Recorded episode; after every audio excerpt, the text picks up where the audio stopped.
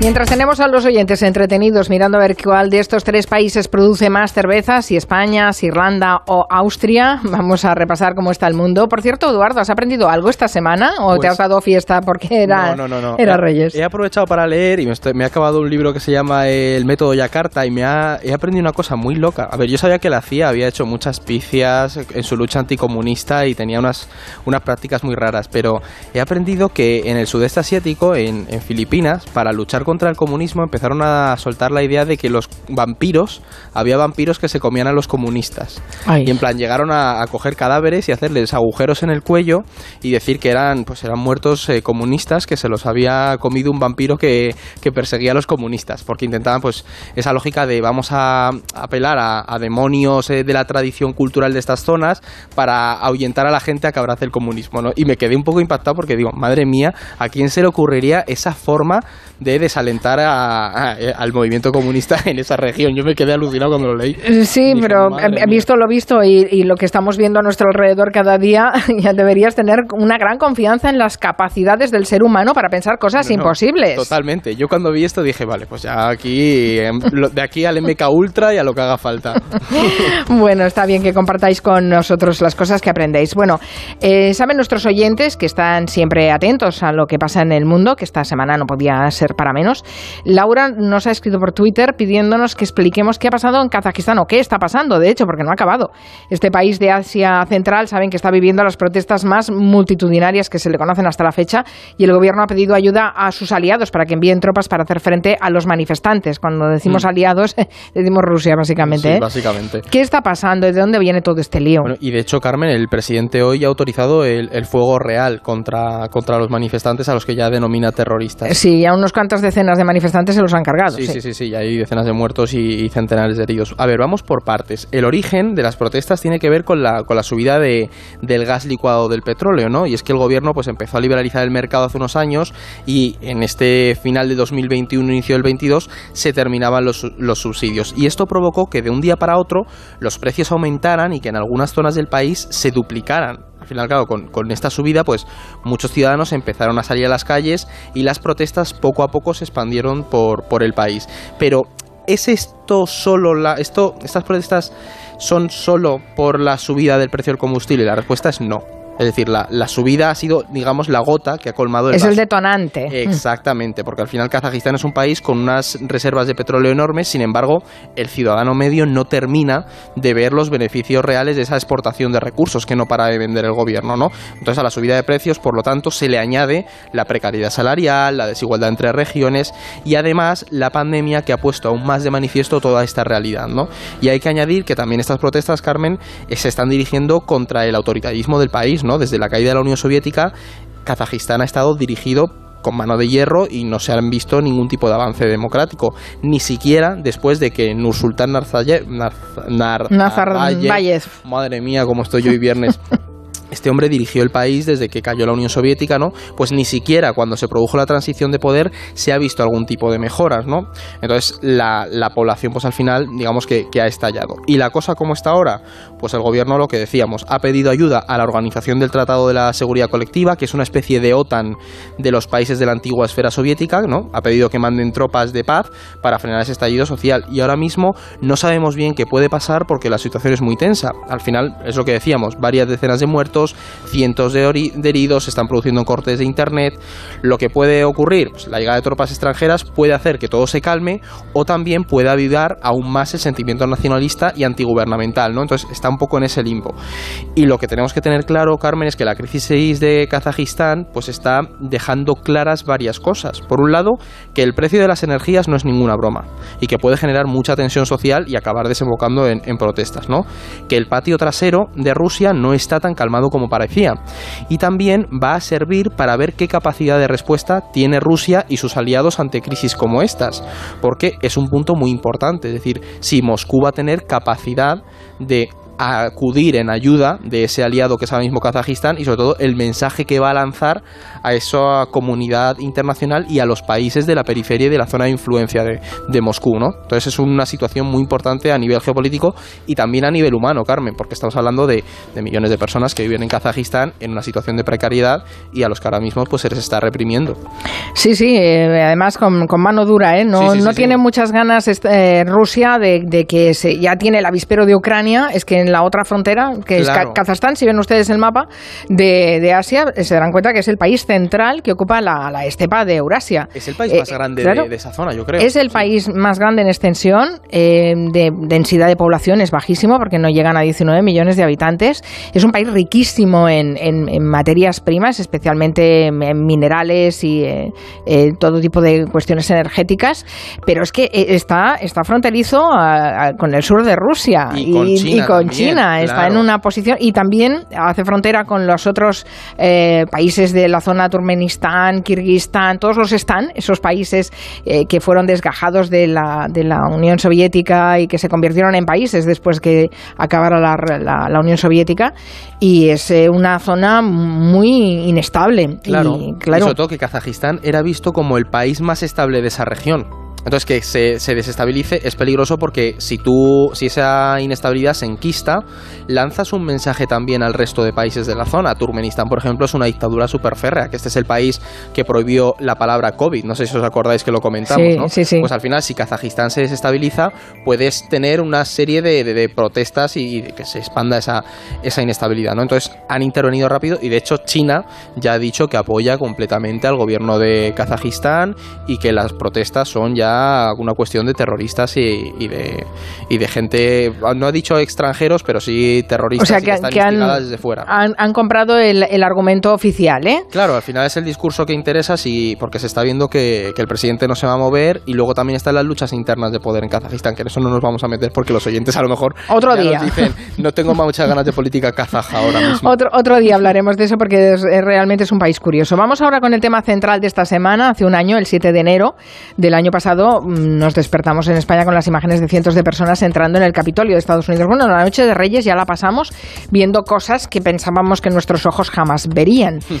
Todos eh, recuerdan esa imagen icónica de ese joven disfrazado con esa piel de búfalo paseando por los pasillos de, del, centro de poder legislativo en los Estados Unidos. Bueno, un año después, ¿cómo están las cosas? Porque ayer hizo Joe Biden un discurso durísimo, pero la justicia creo que está, no sé si se está haciendo eh, del todo justicia con lo que pasó. Claro, es que de hecho ayer en el discurso de Biden pudimos atisbar un poco el problema de fondo que hay, y es que él lo dirigió sobre todo contra Trump, ¿no? Y al final el proceso es muy complicado por pues por varias razones, ¿no?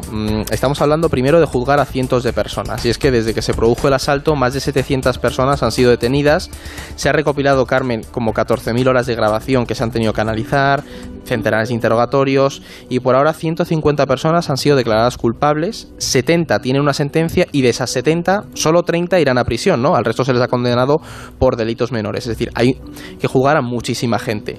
La complejidad del caso también en que está, Carmen, en que estamos hablando de, de un país anglosajón que se rige por ese derecho consuetudinario, es decir, se, se, rigen un poco por la tradición, ¿no? Qué sentencias ha habido previas y qué se puede aplicar. Y eso está generando muchos problemas en Estados Unidos porque nunca te habías encontrado con una insurrección que entrara en el Capitolio de esa manera, ¿no? Claro, Entonces, insurrección armada la llegó a llamar ayer Joe Biden, ¿eh? Claro, ese es el tema. Pero yendo un poco a lo de Biden, el problema de fondo, el gran problema con todo este caso es precisamente que no se sabe si realmente se acabará juzgando a los instigadores de estas protestas. Porque la gente que asaltó el Capitolio eh, no lo hizo porque de buena mañana se levantó y dijo, mira, me voy a coger mi subfusil, me voy a ir a Washington a entrar en el, en el Senado y pasearme por el pasillo. No. Hubo una campaña de difusión de mentiras y de teorías de la conspiración por parte de perfiles políticos y mediáticos que claramente sirvió para alimentar la ira de esas personas. Pero ¿qué pasa? que pese a saber esto, no es nada sencillo establecer una relación entre el asalto y aquellos con su, con, con su discurso, es decir, con, con, Donald Trump, ¿vale? Que por eso al final Biden ayer apelaba mucho a ello. Y además, que ves que desde las filas republicanas, Carmen, se está empezando a intentar reescribir la historia de ese día para restarle importancia. Eso, eso es lo que te iba a preguntar, porque eh, no solo hemos conocido encuestas que dicen que el 70% de los votantes republicanos siguen pensando que las elecciones fueron un robo a Trump, ¿eh? sino que el Partido Republicano eh, en este año parece que está cambiando su discurso.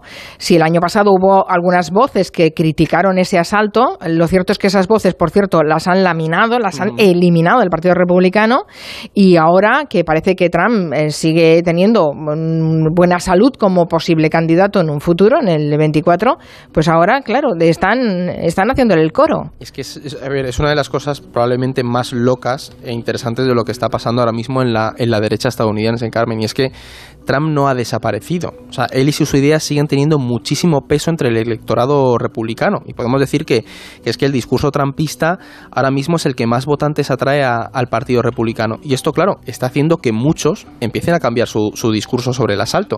Es que hay congresistas republicanos que han llegado a decir cosas como que pues los asaltantes en realidad estaban en una visita turística o, que no agredieron a los policías sino que les estaban dando besos y abrazos. Esto lo, ha dicho gente del Partido Republicano que antes criticó el asalto. ¿no? Entonces, este cambio de discurso se entiende mejor lo que tú decías si nos fijamos en la opinión del votante republicano y es que el 68% cree que no le robaron las que le robaron las elecciones a Trump, ¿no? Entonces la cuestión de fondo aquí es que Trump sigue teniendo mucho apoyo popular, que el Partido Republicano no va a abandonar las tesis trumpistas, porque al final el votante las acepta de buen grado, ¿no? Entonces, este año hay elecciones de mitad de mandato y veremos cómo esas ideas son difundidas de nuevo por pesos pesados del partido. Por lo tanto, no pensemos que un año después del asalto las ideas y teorías de estos círculos trampistas han quedado deslegitimadas, Carmen, sino que más bien al contrario, se han afianzado en una parte del electorado republicano que está muy movilizada y radicalizada y al final hace un efecto arrastre a todo el partido y se acaba echando pues a perfiles, creo que leía el otro día la, la hija de Dick Cheney, esta mujer era una republicana tradicional que está en contra del asalto al, al Capitolio y se la está apartando completamente del Partido Republicano, ¿no? Entonces nos estamos encontrando con una polarización muy grande en la derecha republicana. Bueno, es que se están radicalizando y están borrando a todos los moderados. Es, es, muy... Sí, sí, es una situación realmente complicada. Em, a ver, que cada uno puede tener la opinión que tenga. Lo que es gordo es que ahora te vendan que el asalto al Capitolio, eso fue una visita turística y que iban a saludar, sí. Pues por eso Biden está eh, yendo a machete con eso. En plan, esto Trump no puede salirse con la suya, no puede salirse con la suya porque en el fondo ven que en estas elecciones de mitad de mandato, los republicanos pueden sacar bastantes votos y que las tesis de Trump se afiancen más. Sí, sí, pero como no se convence a nadie de nada, por más eh, durísimo que fue ayer el discurso de Biden, los que siguen pensando que les engañaron y que el asalto al Capitolio era legítimo porque estaban restableciendo una democracia que les han robado, porque ese es el discurso con el cual lo hicieron, pues eh, ahí están. En fin, eh, nos dará que hablar. Vamos con la efeméride de la semana. También hay efeméride, que, ¿cuál, cuál es la pues de hoy? Es una que es bastante reciente y que vista ahora no parece tan, tan crítica porque luego al final se desató la pandemia y pasó un poco desapercibida, pero en su momento nos puso a todos en vilo y fue el asesinato del general iraní Qasem Soleimani en 2020. Tú no sé si te acordarás de ello, no me acuerdo. No, en 2020, no sé si cuando eh, que Trump decidió matar al, líder de todas las fuerzas al-Quds iraníes. Vale, vale, vale, sí. Claro, se dispararon. Me acuerdo, pero parece que haya pues pasado muchísimo tiempo. Pues hace dos años y fue el lunes pasado, fue el aniversario. Yo recuerdo cómo se dispararon en internet las búsquedas de Tercera Guerra Mundial. Irán decía que iban a ir a, por todas contra Estados Unidos y al final pues acabó quedando, digamos, en nada entre comillas, pero sí que desató un momento de tensión en Oriente Próximo que yo recuerdo ese inicio del 2020 como diciendo, por favor, que qué, está pasando. Pero luego vino la pandemia y, acabó, quedó en el olvido. Quedó en el olvido, efectivamente. Sí, sí, sí. Pues fue hace dos años eso. Qué fuerte. Bueno, hemos empezado hablando de Kazajistán porque nos lo pedía una oyente. Eh, a ver, no, no creo que sea un tema fundamental, pero eh, estará sobre la mesa seguramente en una reunión que vamos a agendar ya porque se va a producir eh, una reunión al más alto nivel de, diplomático de Rusia y de Estados Unidos para hablar de la crisis de Ucrania. Sí. y esto es la semana que viene ya, ¿no? Exactamente, de hecho la semana que viene probablemente analicemos un poco cómo ha ido. Y es que las negociaciones no van a ser fáciles, porque está, al final se van a reunir primero diplomáticos rusos y estadounidenses, luego Rusia con OTAN, luego Rusia con la OCE. Vamos a tener una semana muy movida. Y lo que se espera, Carmen, es que tengamos un poco lo que Putin y Biden ya han ido avanzando. Por un lado, Putin seguirá con ese discurso de vamos a marcar unas líneas rojas, el espacio de influencia de Rusia no se toca, no a la ampliación de la OTAN. Y por otro lado, Biden va a mantener la línea de como Rusia ose invadir Ucrania, vamos a llevar a cabo, vamos a meterle unas sanciones jamás vistas. ¿Qué ocurre? Que ahora mismo no podemos decir realmente cuál va a ser el resultado de esas conversaciones porque está todo muy difuso y la situación no es nada clara, porque las tropas rusas siguen en la frontera con Ucrania y por otro lado, la crisis de Kazajistán, digamos que ha desestabilizado un poco ese patio trasero de Rusia, lo que Estados Unidos va a intentar usar a su favor, ¿no? Entonces a lo mejor pues a Putin no le interesa abrir un frente sin, sin saber qué puede ocurrir, ¿no? Pero es cierto que no podemos y no debemos asumir que la crisis de Kazajistán va a hacer que Rusia deje de pensar en las tensiones fronterizas con la OTAN, Carmen. Hay, hay otro elemento que, que viene de rebote y es que hay otros países fronterizos que no pertenecen a esa órbita soviética, pero son vecinos, como Finlandia, por ejemplo, que a raíz de toda la tensión con Ucrania están Mm, con la mosca tras la oreja por ese afán expansionista y un poco imperialista de Rusia. Claro, y de hecho, esta jugada de Kazajistán puede hacer que estos países mm, miren aún con más temor a, esa hostilidad rusa, ¿no? Y es que a lo mejor la jugada de, Rusia en Ucrania le sale un poco mal precisamente por eso, porque mm, países como Finlandia o, Suecia no son miembros de la OTAN, como igual que Ucrania, pero sí que han mantenido una relación cercana con la alianza, ¿no? Con el tema es que países, por ejemplo, Finlandia, ¿vale?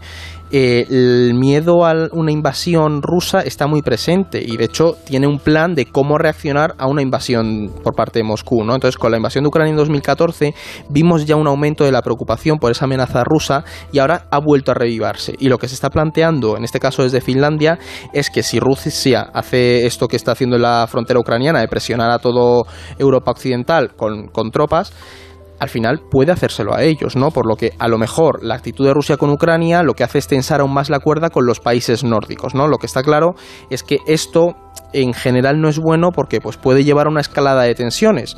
Pero lo que se está planteando eso desde países como Finlandia es que la OTAN, Estados Unidos y los países europeos tienen que ser conscientes de cómo reaccionarían ante una posible invasión.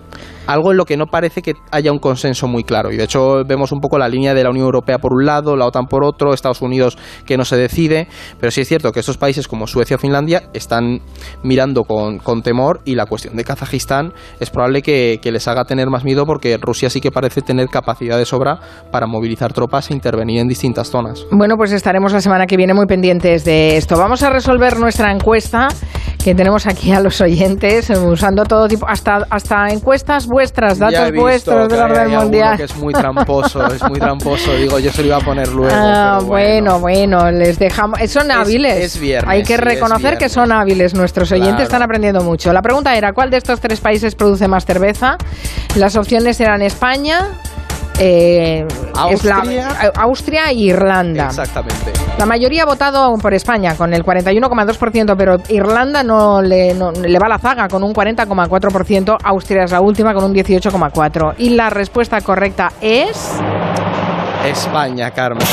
Oh, qué sorpresa, ¿no? Claro, a ver, me han pillado, pero yo esta la he traído sobre todo por una cosa, y es que Irlanda, o sea, España produce 3.500 millones de litros, ¿vale? En Europa es el tercer país que más cerveza produce, el primero es Alemania con 8.700 e Irlanda 915 millones, algo que para mí es bastante poco y demuestra un poco lo, lo bueno que, lo bien que les ha salido la jugada diplomática a los irlandeses, que es un país que tú piensas en Irlanda y rápidamente lo asocias a la cerveza, como Alemania, pero a nivel de producción es uno de los que menos cerveza produce produce a nivel europeo. El segundo es Polonia, ¿eh? que ojito con los polacos y la cerveza. No está mal. No, no, no, no. Pero vamos, Alemania es eh, la reina de la producción de cerveza, sin duda. Dice Lore Rampar, Austria no me suena, Irlanda es una isla, no creo que haya mucho lúpulo. y, es igual, porque además yo voy a votar por aquí, porque esto en España tiene Mahón y tiene Estrella Galicia. Claro, pero tú no, pensamos en España como un país productor de cerveza. no, no, y ¿eh? sin embargo, fíjate, somos de los que más producimos en Europa, está muy bien. Gracias, Eduardo Saldaña. Un abrazo fuerte. Adiós.